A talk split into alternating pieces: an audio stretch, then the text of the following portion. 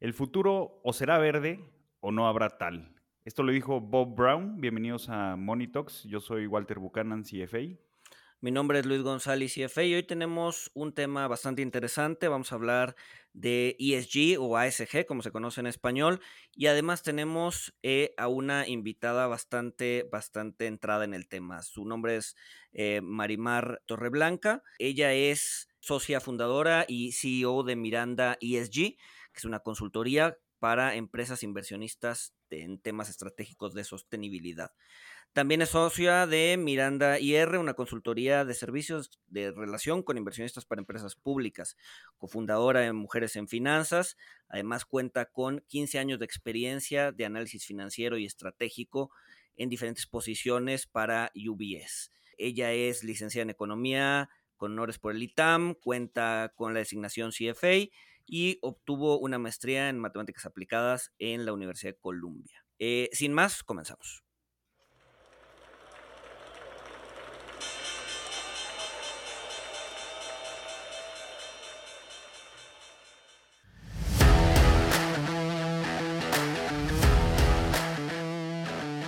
Monito, el otro lado de la moneda. Pues Marimar, qué gusto tenerte aquí con nosotros. Este, un eh, bueno, bastante experiencia en el, en el sector ESG. Eh, y pues mil gracias por aceptar la invitación. No, gracias a ustedes, Luis y Walter, por la invitación. Muy contenta siempre de hablar de este tema. Y bueno, Marimar, eh, quisiera que nos platicaras eh, de, qué, de qué es lo que trata el ESG, que para los que no están familiarizados significa, son las siglas de Environmental Social Governance, eh, que pues ahora hay empresas que pues pueden decir que cumplen con los requisitos eh, pues, para ser calificadas como, como una empresa ESG. Hay índices que solamente invierten en, empresas que pues cumplen con las normas de, de ESG o sea, es toda una revolución en la, en la industria de las inversiones que no nada más es irse por lo verde, ¿no? O sea, no nada más es irse por las energías renovables, eh, cosas que cuiden al planeta, es mucho más profundo, ¿no? Sí, sin duda. Yo creo que si nos vamos como al origen de dónde salió realmente toda esta ola de como nuevos factores a considerar en las inversiones, tendríamos que ir muy, muy atrás, donde la gente empezaba a pensar en temas más como éticos y morales cuando estaba tomando decisiones de inversión.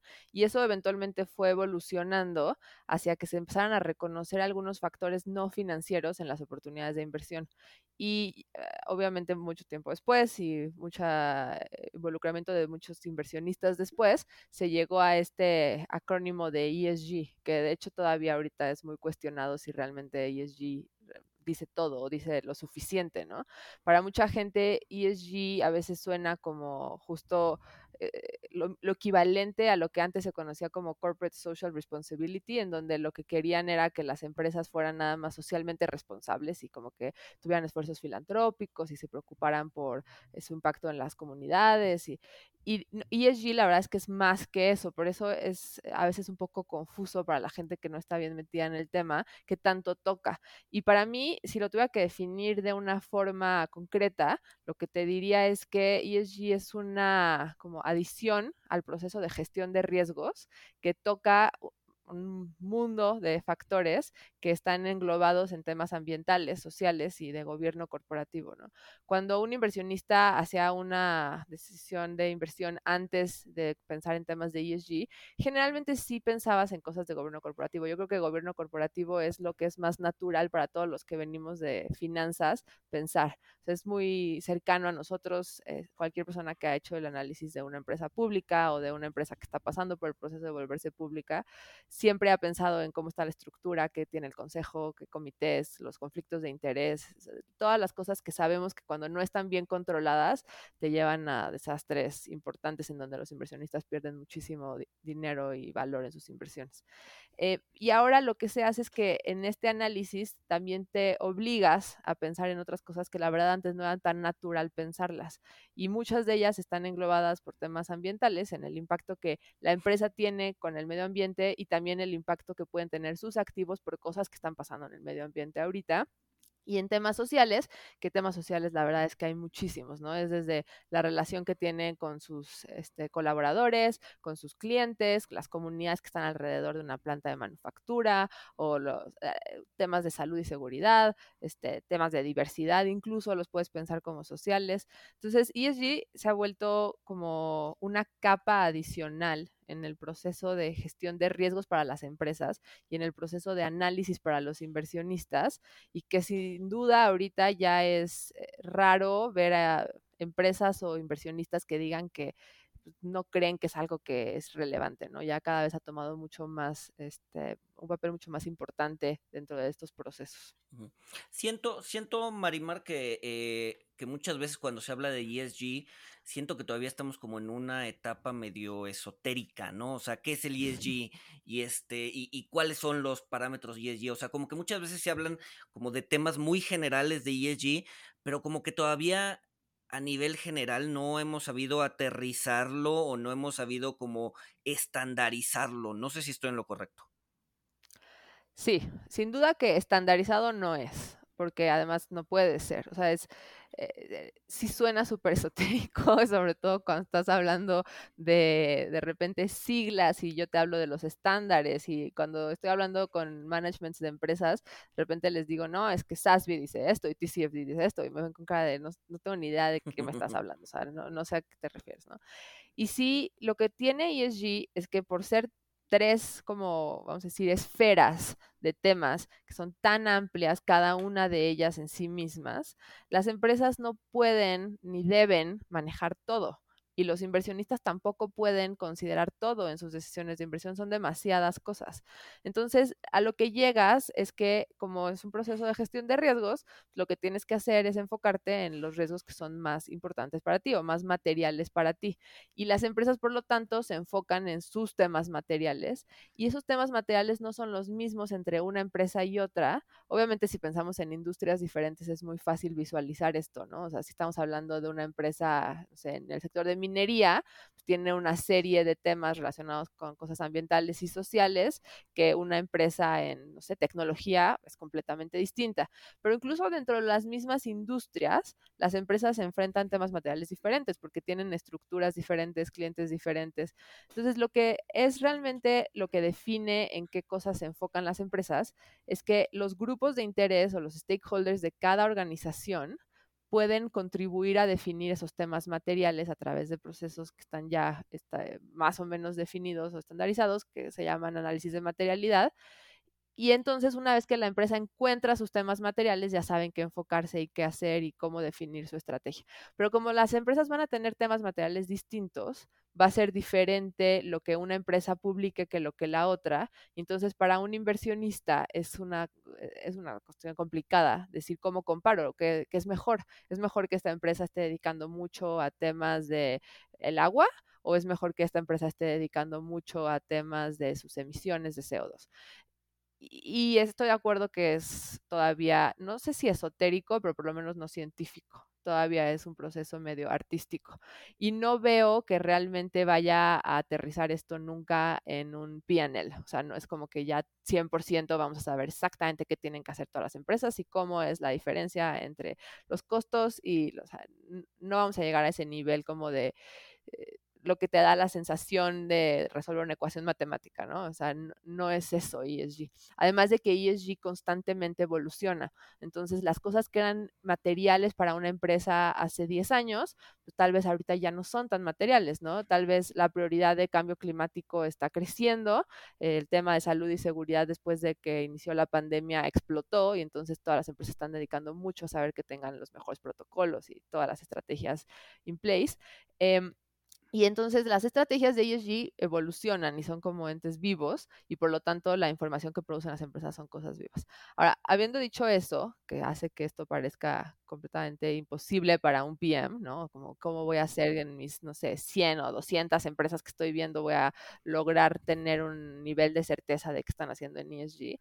Sí hay ciertos temas que tocan a todas las empresas, que son como mega temas, ¿no? O sea, el tema de cambio climático, independientemente de en qué industria estés, es un tema que tienes que tener bien manejado como empresa, ¿no? Y entonces eso los inversionistas lo han reconocido y por eso incluso organismos como el Consejo Consultivo de Finanzas Verdes, apoyado por una serie de inversionistas en México, el año pasado hizo una declaratoria pública en donde pedía que las empresas todas declararan sus eh, como estrategias de cambio climático y que estaban haciendo y que se apegaran a un cierto marco que es el marco de TCFD. ¿no?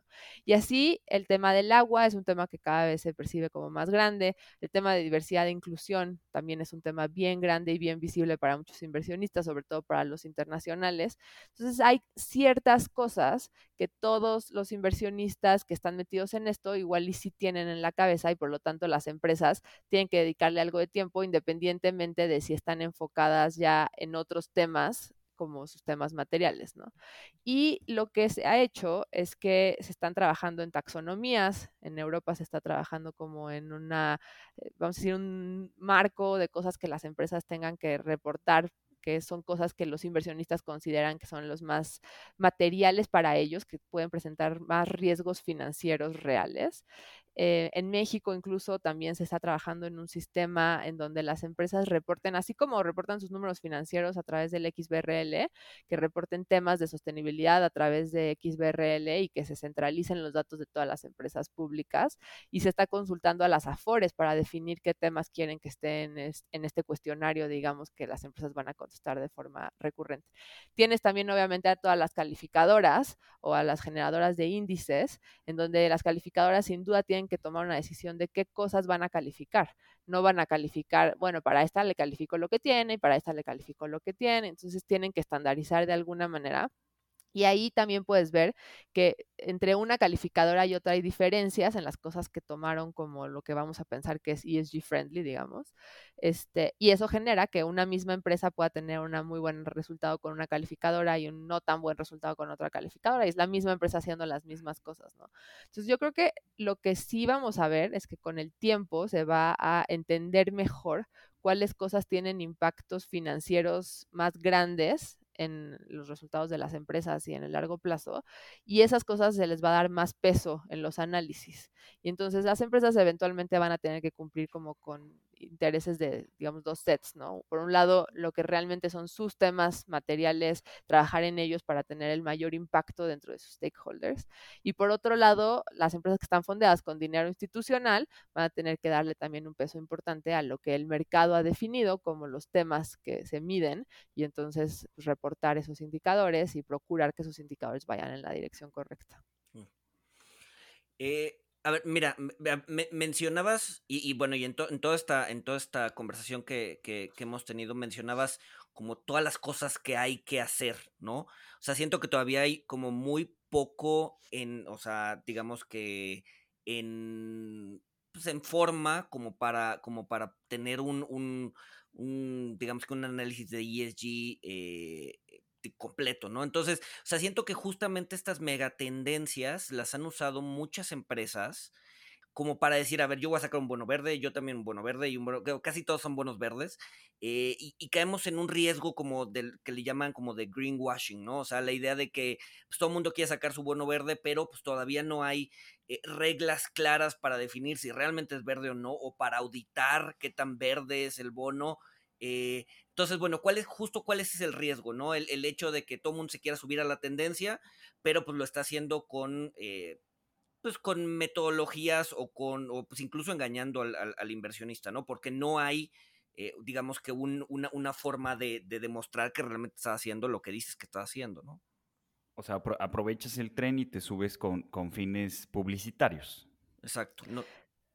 Sí, a ver, obviamente existe el greenwashing y ha existido por mucho tiempo y yo creo que los inversionistas que están metidos en esto desde hace tiempo cada vez son más sensibles ante el greenwashing y yo incluso diría que los inversionistas prefieren que las empresas digan la verdad no tengo nada a que digan tengo un chorro de cosas y estoy haciendo esto y soy súper este, como amigable con el ambiente y, y en el fondo no haya nada, ¿no? Entonces, el mercado de bonos verdes, y no solo verdes, sino sociales y bonos ligados a los ODS, todos los bonos ESG ha explotado brutalmente. Hay muchísima demanda por ese tipo de instrumentos y las empresas sin duda que lo están aprovechando porque tiene dos propósitos claros el hacer una emisión sustentable, que es por un lado pues, es más fácil formar tu libro porque hay mucha demanda por eso. Y por otro lado, te posicionas como una empresa que si ya emití un bono así, entonces quiere decir que sí estoy calificada en esos temas, ¿no? Y la verdad es que los bonos en general tienen frameworks relativamente abiertos y que sí permiten que a veces igual una empresa que no tiene todas las vamos a decir, cosas en orden, eh, eh, puede emitir un bono con un propósito específico que sí se califique como verde, ¿no? O sea, puedes decir, por ejemplo, voy a emitir este bono para poner paneles solares en todos mis activos físicos y entonces sí es un bono verde porque el propósito del bono sí es algo que va a generar un beneficio ambiental, pero no necesariamente quiere decir que ya hice todo lo demás que tengo que hacer con toda mi estructura. Y eso no necesariamente yo diría que es greenwashing porque si realmente sí usas esos recursos para ese objetivo, pues sí estás generando algo que es lo que quiere generar ese instrumento, que es un beneficio medioambiental a través de esos recursos, ¿no? Lo que no se vale es decir, porque ya emití ese bono verde, yo ya cumplí, ya soy una, exacto, ya soy una empresa súper como calificada en este tema, ¿no? Em, y en eso yo creo que la verdad que los mejores jueces son los inversionistas y en mi experiencia sin duda que se dan cuenta, o sea, una empresa que tenga toda una estrategia de marketing y hable de que es super ESG y mira todo lo que hacemos y, de este, y se sienta un inversionista con el management y el management no tiene ni idea, pues hay algo raro. O, sea, o una empresa que dice nuestra prioridad son nuestros colaboradores, pero llega la pandemia y los trata pésimo hay algo raro, o sea, como que se empiezan a ver cosas que sí son más allá de lo que dices y no solamente quieren que digas cosas como muy superficiales. El otro día hablaba con un inversionista institucional extranjero que tienen también bastante experiencia ya en este tema y me decía, es que me pasa mucho que de repente leo como los materiales de las empresas de emerging markets, porque no estamos hablando exclusivamente de México, aunque obviamente pasa lo mismo en México, y pareciera que tienen como que muy poca profundidad en lo que están diciendo. O sea, dicen tenemos una estrategia de ESG, pero como que se quedan muy cortos, no hay indicadores, no hay datos, no hay objetivos, no, como que no están públicamente diciendo si vamos a lograr tal en tal fecha. Entonces, no estoy convencido que tengan el commitment, ¿no? No estoy convencido que realmente estén clavados en esto.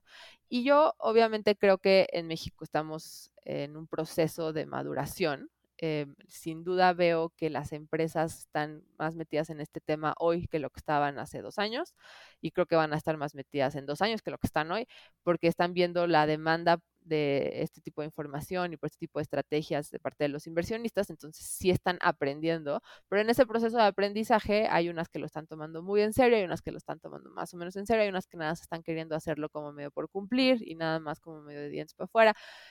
Y con el tiempo eso se va limpiando, ¿no? O sea, se van viendo realmente quiénes sí hicieron la chamba, quiénes hicieron la tarea, quiénes sí están produciendo información.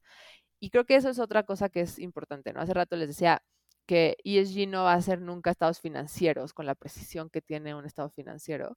Sin embargo, eso no quiere decir que ESG no son datos. O sea, no es suficiente hablar de políticas y estrategias y ideas. Eso está muy bien, pero no es suficiente. Al final sí se tiene que aterrizar todo en KPIs, ¿no? O sea, las cosas que no mides realmente, no las puedes mejorar. Entonces, si las empresas no tienen mediciones de los temas en los que están metidos, pues ¿quién dice que están haciendo las cosas bien? Entonces yo creo que en ese sentido, eh, sí cada vez más los inversionistas van a pedir cosas concretas, datos, información clara y encima de eso, como para quitar un poco el miedo del tema del greenwashing, eh, auditado casi, ¿no? O sea, no se audita como un estado financiero, pero sí hay verificaciones de la información de sostenibilidad. Entonces, cada vez se va a tomar más en serio que las empresas estén verificando esa información y que estén eh, produciendo cosas que realmente son ciertas. Justamente hablando de, ese enforcement y, de, auditar, ¿no? ¿Qué esfuerzos has visto a nivel México o a nivel global de alguna empresa, no sé, una calificadora, por ejemplo, o un, em, un, tercero que esté haciendo esfuerzos para eh, intentar justamente eh, sacar un rating o, algo ya más tangible, ¿no? Porque como dices, ¿no? Muchas veces los equipos de inversión son pequeños, o sea, ya están, ya, ya se dividieron el mundo y ahora además métele una capa de ESG al análisis si lo quieres hacer bien pues muchas veces o, tienes que contratar gente o tienes que quedarte más horas en la oficina, este, y muchas veces, pues obviamente las herramientas de un tercero independiente que te diga, a ver, mira, del 1 al 10, donde 10 es la cosa más eh, e del mundo, este, esta empresa es 8, ¿no? Por estas razones. O sea, ¿qué, qué, qué tan lejos estamos de ese escenario? Existen ya muchos calificadores que te dan eso, pero como inversionista tú tienes que estar ok con que te estás alineando con la metodología de esa calificadora. Entonces, yo no creo que sea algo malo, pero creo que sí tienen que entender los inversionistas lo que implica la metodología de esa calificadora y estar ok con que esas van a ser sus prioridades, ¿no? y, te lo explico porque vamos a hablar de diversidad de género, que es un tema que a mí me encanta. Eh, el tema de diversidad de género se puede medir de muchas maneras. O sea, ¿cómo dices que una empresa realmente promueve la diversidad de género? Pues una persona te puede decir, bueno, fíjate el número de mujeres en el consejo, ¿no? Ok, ¿qué más? También puedes ver el número de directoras comparado con el número de directores, ¿no? Puedes ver también el número de mujeres en la organización en general, o puedes ver el pay gap, o puedes ver las promociones que se dan cada año a hombres contra mujeres, o puedes ver los incrementos en sueldos que se dan cada año a hombres contra mujeres, o puedes ver, en fin, hay miles de indicadores. Las calificadoras generalmente escogen uno de esos indicadores, ¿no? Entonces, si tú entiendes qué indicador está usando esa calificadora y crees que es el correcto, pues entonces está bien que estés usando esa calificación. Pero eso pasa no solo para diversidad de género, eso pasa para los N temas que mide cada calificadora.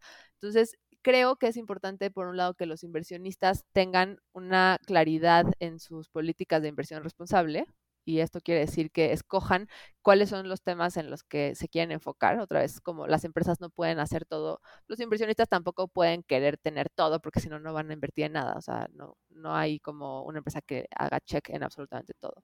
Entonces, escoges cuáles son los temas a los que eres más sensible y luego escoges cómo crees tú que se deben de medir, medir esos temas y con eso puedes ver si hay allá afuera una calificadora o un proveedor de datos de ESG que te dé esa información y puedas tú tomar ya como la información digerida, digamos, ¿no? Existen no solo el mundo de las calificaciones ESG, que ahí tienes a jugadores bien grandes como S&P con su CSA o como MCI que tiene toda un área de ESG o como Sustainalytics que está específicamente enfocada en temas de sostenibilidad. Y también existen plataformas que ayudan a los inversionistas a tener la información ya como estandarizada o, vamos a decir, homologada. Y este, son plataformas que traen información de muchas fuentes, incluidas las empresas mismas, y luego de alguna manera lo tratan de estandarizar para que tú puedas comparar una empresa contra otra empresa, ¿no? Entonces los inversionistas ya nada más agarran la información de esa plataforma y pues lo, lo usan. Ahora, los inversionistas pueden quedarse en ese nivel, o sea, pueden decir, yo lo que quiero es que la empresa por lo menos no sea un desastre o que por lo menos tenga una calificación arriba de X o que sea, no sé, el top 30% de su industria. Cualquier regla que quieras usar, que sea nada más como un screening tool. O sea, una vez que ya pasaste ese screening, ya lo demás lo hago igual, hago mi análisis financiero igual que siempre. O hay inversionistas que igual y si hay ciertos temas a los que son muy sensibles y entonces los meten explícitamente en sus modelos financieros. Entonces, si e, es un inversionista que, por ejemplo, el tema de cambio climático lo tiene muy preocupado, igual y una empresa que tenga mucho exposure al cambio climático porque depende mucho de energías no renovables que van a subir con el tiempo de precio, entonces igual y explícitamente en tu modelo financiero, en la línea de costos, estás subiendo los costos porque crees que el cambio climático va a empujar esos costos para arriba, sí o sí. Y eso es una como nivel de integración un poco más avanzado, ¿no? Pero sin duda que para eso pues, sí necesitas tiempo y necesitas conocer el tema a fondo y necesitas estar convencido de meterlo a tus modelos y necesitas tener suficiente información de la empresa y para eso la empresa necesita tener el tema bien digerido.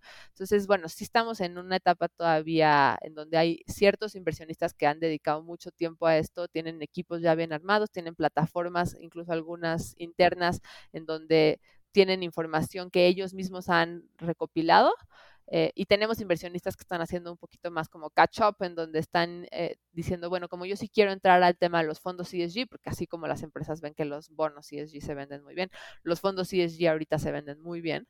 Entonces quiero entrar al tema de los fondos ESG, entonces pues, por lo menos voy a usar la calificación de MSCI y ya con eso, ya como que medio que estoy alineándome con esto, ¿no? Y otra vez, creo que todo se vale siempre y cuando esté alineado con los temas de fondo a los que tú quieres estar alineado, ¿no? Y eso yo creo que es como por el lado de la información que se está estandarizando y se está verificando por estas organizaciones, en el sentido que, te pongo como ejemplo MSCI, agarra solamente información pública y revisa que la información sí haga sentido, y tienen un equipo de análisis específico para eso. Em, pero también existe el otro layer, que es como la verificación que viene de parte de la empresa, en donde cuando publicas datos, hay empresas que nada los publican y ya, y nadie los revisó. Y sí hay organismos verificadores, o sea, sí existe esta figura que es como de auditor, en donde tú mandas tu reporte que vas a publicar a un verificador y ese verificador te dice, a ver, de estos datos quiero ver de dónde salió la información, quiero hablar con la gente de recursos humanos, quiero revisar que realmente sí hayan hecho eso, este, quiero ver quién te dio los datos de temas ambientales, a ver, déjame ver sus certificaciones, que si es alguien que esté capacitado para hacerlo. Y entonces te dan como otra capa de aseguranza de que la información es real. Pero, ¿y has visto, has visto ese tipo de actividades aquí en México, por ejemplo? Sí, sí, sí, claro, sí existen. De hecho, en los informes anuales integrados o en los reportes de sostenibilidad anuales, los que están verificados tienen una carta al final, así como las cartas de auditoría, en donde el auditor dice, sí, está todo bien, así igual dice, este informe fue verificado y te dicen qué contenidos fueron verificados y este, alguien lo firma. O sea, sí hay un responsable que revisó esa información. Oye, ahorita mencionabas que también están en tendencia y también están de moda los fondos verdes o los fondos ESG, eh, que pues obviamente, eh, pues tú puedes decidir invertir en un fondo ESG, pero quizá no vas a tener eh, pues la visibilidad de, o sea, vas a saber qué es ESG, pero no vas a tener la visibilidad hacia abajo, o bueno, dependiendo de qué tanto investigues, y pues a lo mejor te puedes topar con que invertiste en un fondo ESG, tus preocupaciones son medioambientales y resulta que ese fondo ESG sí invierte en, en empresas de petróleo y de gas, por ejemplo, ¿no? O sea, que pues obviamente es algo curioso porque pues, son, son empresas que contribuyen a las emisiones de CO2 eh, por, el, por el tipo de negocio, pero platícanos, ¿cómo, es que empresas de, gas y de petróleo entran en, estos fondos? Eh, creo que tiene que ver con el enfoque si es de exclusión o de inclusión, pero seguro tú nos puedes platicar más de esto. Sí, curioso, y ya más un apunte ahí al margen, curioso, la otra vez justamente estaba navegando por Sustainalytics y eh, me topé con que, eh, bueno, tienen su, su, su, su, ranking de 250 empresas o lo que sea, y me toqué con que Ecopetrol estaba pues, en el top 5 de, de, las empresas responsables de ESG, ¿no? Donde Ecopetrol es la empresa esta colombiana de, petróleo, ¿no? Entonces, ¿cómo, es que llegamos ahí, no? Sí, a ver, eh, creo que tocan temas bien interesantes y la verdad que son siempre muy debatidos en el mundo de ESG, ¿no? Por un lado, eh, el primer punto que dices, Walter, de saber qué es lo que hay en el fondo en el que estás invirtiendo me parece bien relevante, ¿no? O sea, yo he leído de repente entrevistas de personas que dicen, es que, o sea, mis inversiones yo quiero que reflejen mis valores en este tema, ¿no? O sea, yo quiero que no haya, pues, no sé, temas ambientales o no quiero que haya violaciones a los derechos humanos en las empresas en las que estoy invirtiendo. Entonces, eh, primero creo que todas las personas tienen que tomar la responsabilidad de realmente entender en lo que están invirtiendo y no nada más comprar algo por una etiqueta como de, ah, pues es que ya es ESG, seguro sí refleja lo que yo quiero, ¿no? O sea, como que hay muchas cosas dentro de ESG, hay muchos, muchas formas de acercarse a ESG, entonces creo que es importante que las personas tomen una decisión informada y así como les digo que los inversionistas tienen que saber cuáles son las metodologías de las calificadoras, bueno, los inversionistas finales tienen que saber qué metodología o qué calificación o qué estrategia está siguiendo el fondo en el que se están metiendo, ¿no? Una vez dicho eso, eso de Copetrol, eh, o sea, no me sorprende tanto porque también de repente en muchos índices de ESG o en muchos temas de calificaciones, la gente me pregunta, oye, ¿por qué una empresa como esta, este, está súper ranqueada cuando nosotros sabemos que contamina los ríos y hace desastres ecológicos y se muere la biodiversidad. y sí, o sea, es verdad, ¿no? No necesariamente las empresas que tienen la mejor calificación de ESG son las que hacen más bien al mundo. Eh, no es un tema que necesariamente siempre se cumpla, hay veces que sí, pero hay veces que no.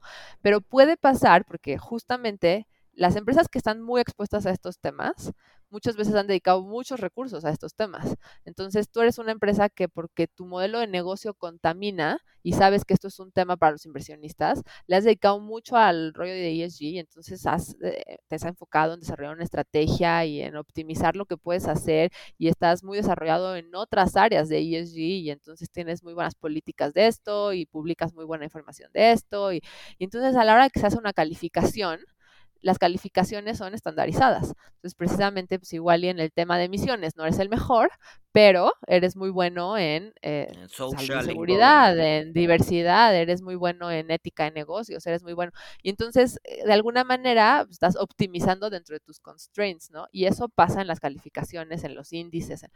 Ustedes vean los índices ESG que existen en México y vean los componentes y seguramente más de una de las empresas que están adentro les van a llamar la atención y me van a decir, oye, pero esa empresa tiene escándalos, tiene escándalos de gobierno corporativo, tiene... Y sí, pero lo que pasa es que como han tenido escándalos, pues probablemente le han dedicado mucho tiempo al tema y entonces ya han desarrollado una serie de políticas que otras empresas no. ¿Qué sería lo normal? Que con el tiempo más empresas van a dedicar más tiempo a esto, más empresas se van a desarrollar y entonces en términos relativos el gap de lo que han dedicado estas empresas a las demás se va a cortar y eventualmente sí se va a notar quizá más el impacto medioambiental que tengan, ¿no?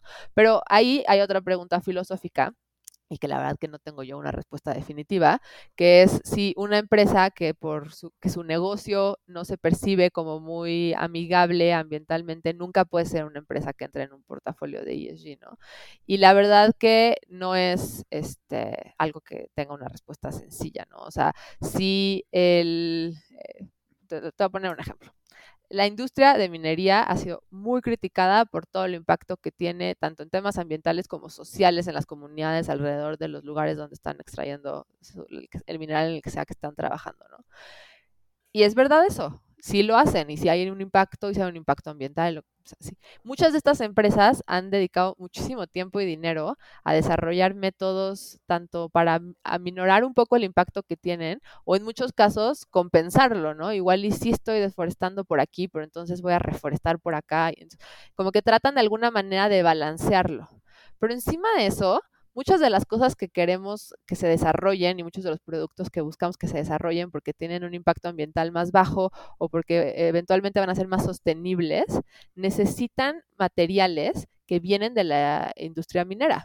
Entonces, si tú dices como que... los paneles solares, ¿no? O pues sea, claro. que también hay todo un debate ahí. O sea, Claro. que, que, pues sí, con el panel ya no contaminas, pero, Pero la genera- minería El proceso de hacerlo y, el claro. panel, pues, es muchísima contaminación también, ¿no? Exacto. Eh, y, y ese es entonces el tema en donde, o sea, yo creo que ser súper extremista en esto no funciona, porque al final, si vas a necesitar a la empresa de minería para poder llegar a esos productos, pues entonces lo que quieres es que dentro de sus constraints, o sea, dentro de los límites que tienen por lo que es un negocio, esa empresa optimice, ¿no? Y haga lo mejor que puede hacer. O sea, Pero no quieres- necesariamente Quieres que contaminen responsablemente.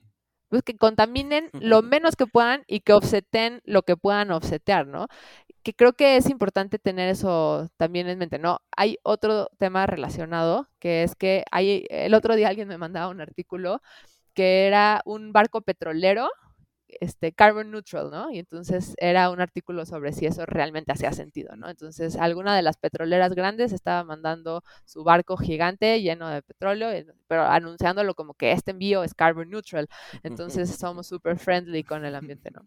¿Y cómo lo estaban haciendo carbon neutral? Pues a través de offsets.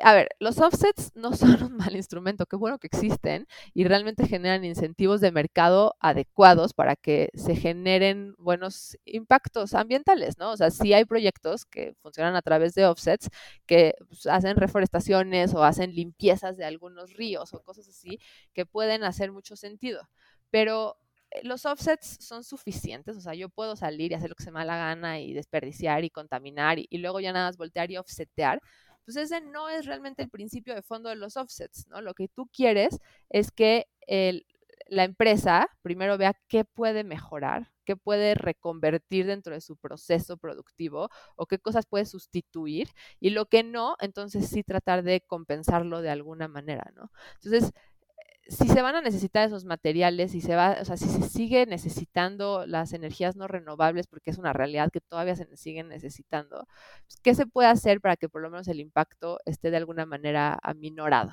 Y esto obviamente es cada día más relevante y me imagino que vieron el reporte que salió la semana pasada del IPCC, donde hablan de qué es lo que está pasando con el estado de la ciencia de cambio climático ahorita y lo urgente que se está volviendo esto por los cambios que pueden volverse no reversibles muy pronto. Entonces, yo no diría que, bueno, si quiero invertir en una sola empresa y quiero que sea la empresa más ESG, me voy a ir por ese barco carbon neutral petrolero. Pues, tal vez no, pero tampoco diría que está mal que por lo menos estén haciendo un intento de alguna manera compensarlo, ¿no? O sea, creo que hay que, las cosas que no van a dejar de existir, pues sí mejorar su impacto. Sí, creo, creo que bien planteado y bien dirigido, o sea, va muy de la mano, o sea, no, no nada más es el hecho de que sea verde, o sea, si, sino en, en, con, con las mineras, con las petroleras, con las de extracción de gas, o sea, es que sea lo más sustentable posible, ¿no?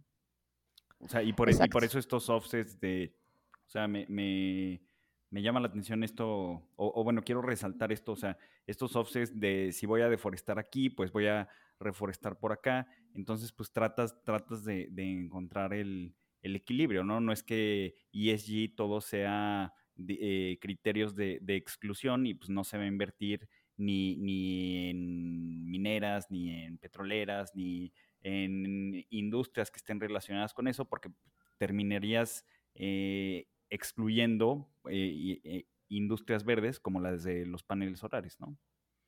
Exacto, totalmente de acuerdo que eso es. Y al final, yo creo que cada quien tiene que escoger como en dónde poner la línea, ¿no? En dónde están sus prioridades o qué temas quiere empujar más fuerte. Y creo que tanto los consumidores con los productos que compran y la forma en la que los compran, como los inversionistas con dónde ponen su dinero, sí generan incentivos importantes que las empresas van a seguir. Claro, creo, creo que esto de los incentivos es muy importante porque estaba viendo en, en la edición resumen del libro de Credit Suisse, el Global Investment Return Yearbook de 2020, que pues realmente la, las acciones de, de, empresas del pecado o de empresas sucias, que, pues, son de tabaco, alcohol, eh, minería, petróleo, eh, pues han tenido cierto sobredesempeño.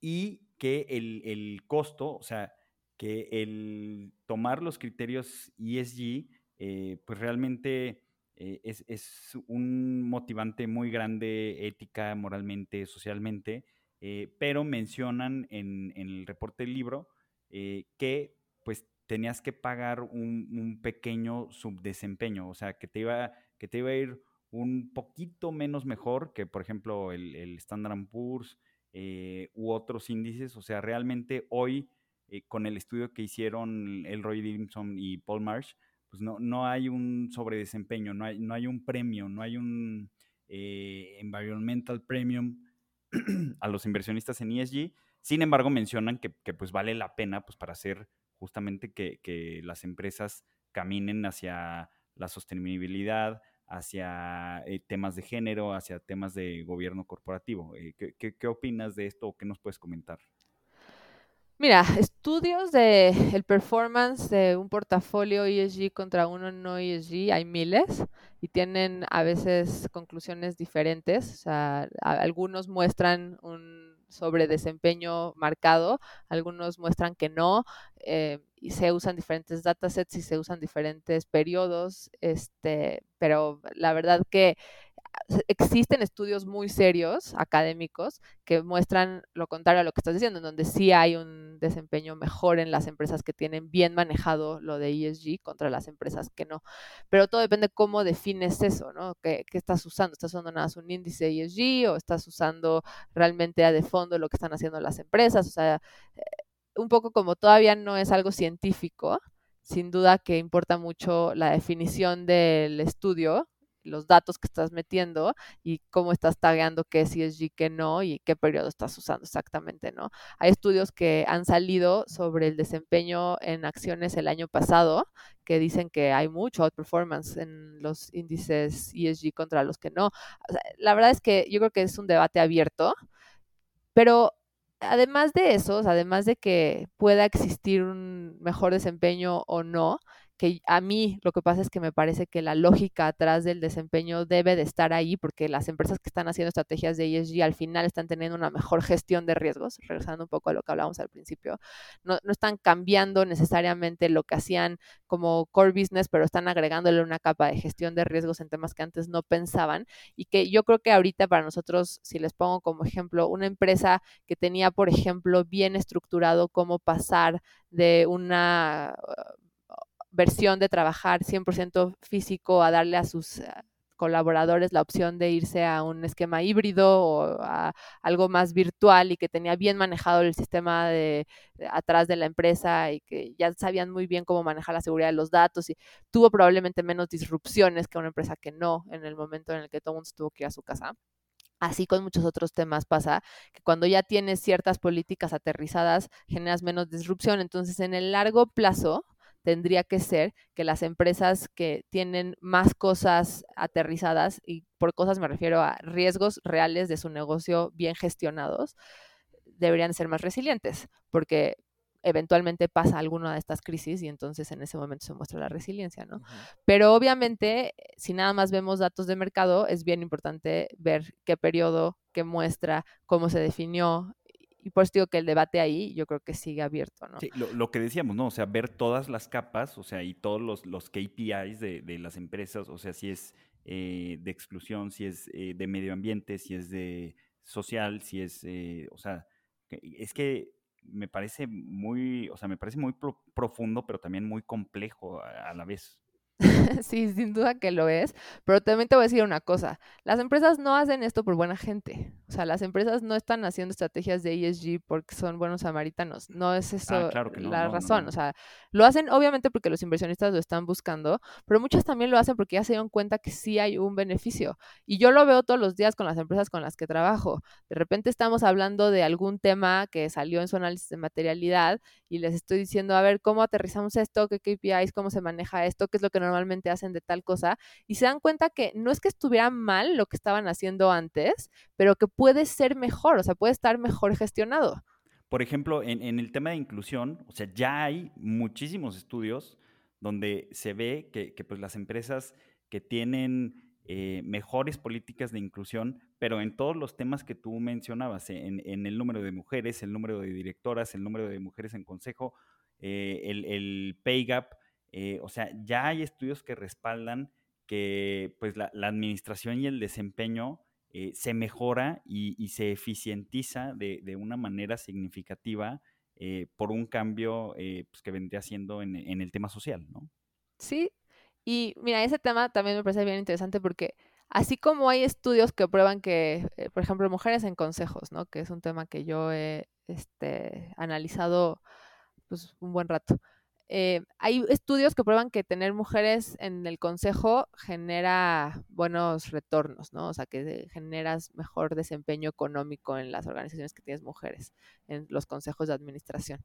Hay estudios que muestran que no, hay estudios que muestran que chance Entonces, la verdad que había, en había estudios, también que decían que fumar embarazada no era malo. Exacto, exacto. Entonces, o sea, como sabemos, en los eh, estudios, sobre todo las cosas que son backward looking y que estás usando realmente datos y que tienes chance, un poco de chance de hacer data mining, y este, no necesariamente siempre las conclusiones son firmes, ¿no? Pero al final, ¿qué pasa con las mujeres en los consejos? O sea, yo sí creo realmente que tener diversidad en un consejo genera valor, porque además, pues el mundo es diverso, ¿no? Y tus clientes son diversos y necesitas entender diferentes puntos de vista, porque sí es verdad que diferentes personas piensan diferentes, sean mujeres, hombres o sean diferentes nacionalidades, o sea, claro que piensan diferente. Entonces, tener diversidad y representar tu realidad es beneficioso porque entonces te ayuda a entender otros puntos de vista. Pero encima de eso, las mujeres en los consejos se empiezan a usar como un proxy. o sea, los inversionistas, como justamente ESG es un tema tan complejo y hay tantos datos y no estoy claro qué dato usar y no estoy seguro que el dato está bien y luego la empresa no me quiere hacer el disclosure de todo y el disclosure no es consistente. Pero pues mujeres en los consejos es un dato público, ¿no? Porque tienes que decir quién es tu consejo de administración. Entonces es un dato que es muy fácil de obtener, que es parejo para todas las empresas listadas y que entonces se puede usar muy fácilmente como un proxy. O sea, ¿qué tan en serio estás tomando el tema de diversidad? Pues cuántas mujeres hay en el consejo, ¿no? ¿Qué tan en serio estás tomando el tema de inclusión? ¿Qué tan en incluso lo puedes decir como qué tan en serio estás tomando el tema social? ¿Qué tanto te importa estar en la vanguardia en temas sociales? Pues quiero ver cuántas mujeres tienes en el consejo. entonces, en ese sentido, va más allá ahorita del impacto que yo creo que es real en eh, en los retornos o en la rentabilidad de la empresa. Ahorita aparte tiene un impacto importante en el mercado. Entonces, al final, encima de eso, puede ser que vengan temas regulatorios en donde se obliga a las empresas a cumplir con ciertas cosas, incluido con un porcentaje de mujeres en los consejos en algunas geografías, eh, temas ambientales, temas de agua. Puede ser que eventualmente venga una capa regulatoria. Entonces, si como empresa sabes que existe la posibilidad de que eventualmente te regulen por ello, hay una muy buena probabilidad de que tengas un beneficio por hacerlo eh, un beneficio económico por hacerlo. Y además a los inversionistas les interesa, se ve bien, eh, o sea, es que parece un no-brainer, ¿no? Hay como muchísimas razones por las cuales tienes que meterte a este tema. Y así, con cada uno de los temas lo puedes ir desgajando y por eso yo creo que cada vez toma más fuerza con las empresas, ¿no? Porque yo, economista, como decía Luis al principio, siempre pienso, bueno, si algo ya es que te va a volver más resiliente y hay estudios que muestran que vas a generar mayor retorno con el tiempo, pues es una condición para mí suficiente para que una empresa lo hiciera, ¿no? Pero no, la verdad es que hasta que se vuelve algo muy visible de imagen y de mercado, es donde se vuelve un catalizador real y por eso hemos visto esta revolución en el mercado mexicano en los últimos años de las empresas haciendo una carrerita para tener algo bien aterrizado. No, y es, y es un tema cultural también, ¿no? O sea, porque sí tienes el tema, ok, económicamente hace sentido, diversidad, diversidad de opiniones, etcétera, etcétera, pero también tienes un tema o un bagaje cultural detrás que, que, que, justamente choca con eso, ¿no? Y que no te permite eh, o, que te cuesta trabajo adoptar nuevas, nuevas ideas y, nuevas, nuevas formas de pensar, ¿no? 100%. O sea, e, e, sí. Eso te quería preguntar también. ¿Es, un tema generacional también? O sea, no, nada más lo, social, o sea, todo, lo, de environmental, social governance. O sea, sí estamos viendo una ola de millennials, eh, que pues quizá, o sea, estamos incluidos ahí. O sea, donde esta generación es la que se está interesando por estas características en las inversiones o, ya es algo transgeneracional? Yo sí creo que tiene un factor generacional bien importante. Sí creo que tanto por el lado del consumo como por el lado de inversiones, la generación de millennials está empujando mucho más que otras generaciones porque esto pase. Y bueno, todas las generaciones que vienen después de los millennials incluso serán más fuertes por lo que muestran los datos recientes en este tema. Y también creo que es un tema generacional a nivel equipos directivos y consejos de administración. O sea, yo todavía encuentro muchas veces con personas que me dicen, no, Marimar, esto es una moda, va a pasar, no es algo que se va a quedar yo no tengo que cambiar la forma de hacer las cosas. Para mí, esta forma de hacer las cosas me ha funcionado por 40 años o por 50 años y me ha traído a donde estoy y por eso mi empresa es de este tamaño y no tengo por qué pensar diferente porque esto es lo que me funciona. Y la generación de abajo de esa persona igual y si dice, no, es que no estás viendo, pero esto sí nos va a ayudar y esto sí nos va a posicionar mejor y nos va a permitir fondearnos con dinero institucional. Y entonces en esos cambios generacionales que también se da en los equipos directivos, que muchas veces tienen que ver con, con familias, ¿no? Con empresas que están controladas por una familia, que en México es muy común que eso pase, también están generando este boom de que se le ponga más atención a ello, ¿no? No quiero generalizar, sin duda que hay personas de otras generaciones que reconocen el valor en esto y son creyentes, pero es, bastante común. Es, sí, es bastante común que todavía se perciba como los tree huggers, ¿no? O sea, los que, ay, sí, súper hippie la idea de ESG. No es eso, porque al final, como les digo, es un tema de negocio, es un tema de gestión de riesgos, es un tema realmente de rendimientos. Sí, de, de rentabilidad también totalmente. Sí, no, y a ver, y al final del día, o sea, son los millennials o la generación actual la que la está impulsando, que bien o mal, pues la generación actual todavía no tiene como el poder económico detrás, pero en 20 años sí, ¿no? Entonces... Y, y en 20 años esa generación, pues o sea, ya no va a estar. Digo, suena muy duro, pero, ah, o sea, así es, como pasa. Sí, la, ya no va a estar tomando decisiones. La vieja guardia ya no, o sea, ya, ya, ya no va a estar al mando, va a estar al mando, la, la digamos que las, los millennials que sí se preocupan por eso, y entonces sí es importante que pues, las empresas vayan caminando hacia allá. ¿no? no es una adopción de la noche a la mañana, pero sí es una adopción que se puede dar a lo largo de una década o de un par de, de un par de décadas, ¿no? Totalmente, y yo creo que las empresas que están expuestas al consumidor final lo han vivido más de cerca, ¿no? Porque yo creo que en el sector consumo, las empresas ya tienen claro que, o sea, digo, tonterías como que de repente ves que venden, o sea, agua y ponen un letrero que dice agua sin gluten.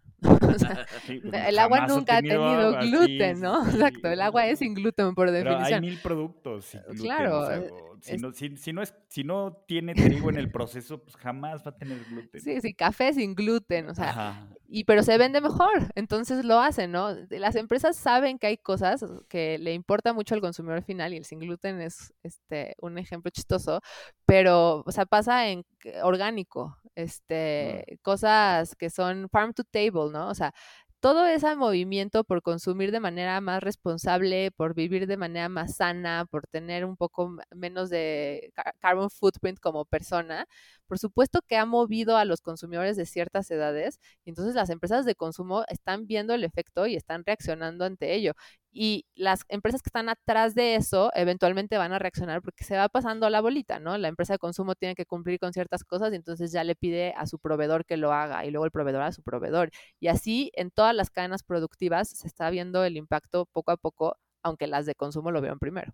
Y que, además creo que en, este tipo de temas aplica la, la regla de la minoría, o sea, donde no necesitas que todo mundo esté consumiendo eh, pues, productos sustentables o productos ESG eh, e o orgánicos o lo que sea, eh, sino que basta con que, con que una minoría alcance un tamaño para que todo mundo empiece a consumir eso, porque la, la, mayoría flexible, o sea, sí puede consumir los productos que consume la minoría, pero la minoría no. Entonces todo, o sea, todo se vuelve generalizado y uno podría llegar a una conclusión errónea de, que la mayoría lo quiere así, cuando quizás es la, prevalencia de una minoría, ¿no? Pero bueno, mientras sea con, cambios positivos, pues creo, creo que es algo bueno.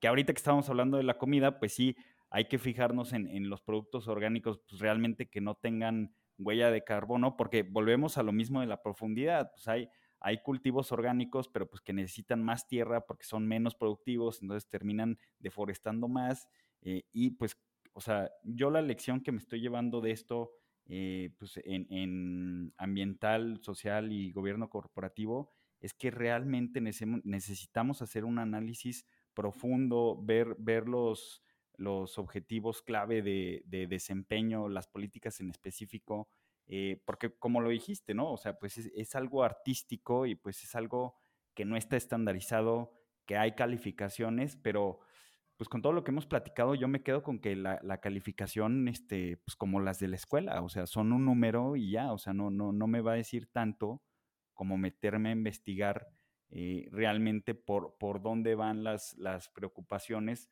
o el acercamiento de las empresas a, los enfoques ESG, ¿no? Y si realmente reflejan mis valores como inversionista. Exacto, ese es yo creo que el punto clave, ¿no? Que eh, tomen una decisión, o sea, que las personas, los inversionistas, los consumidores, tomen una decisión de qué son los temas que quieren apoyar, qué objetivos de desarrollo sostenible de la ONU me importan más, qué temas eh, de tendencias de todo lo que incluye ESG me importan más y cómo, cómo me voy a poner atrás de ello y cómo entiendo esto como gestión de riesgos.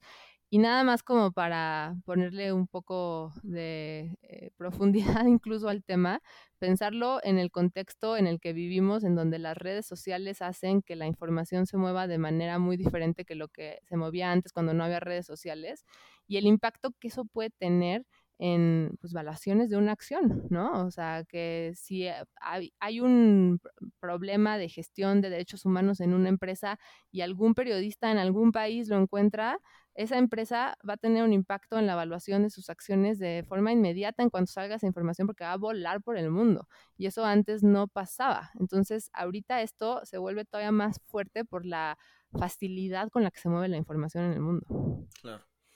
Pues digo, ya también un, poco para cerrar, este, yo me quedo con, eh, pues que sí, que el ESG está eh, todavía empezando. A ver, es un tema eh, que todavía le queda muchísima tela de donde cortar y, y muchísimo, este, camino, pero bueno, el, camino que se, está, que se está llevando a cabo ahorita pues es, el, es el adecuado, la gente lo está solicitando, las nuevas generaciones lo están solicitando.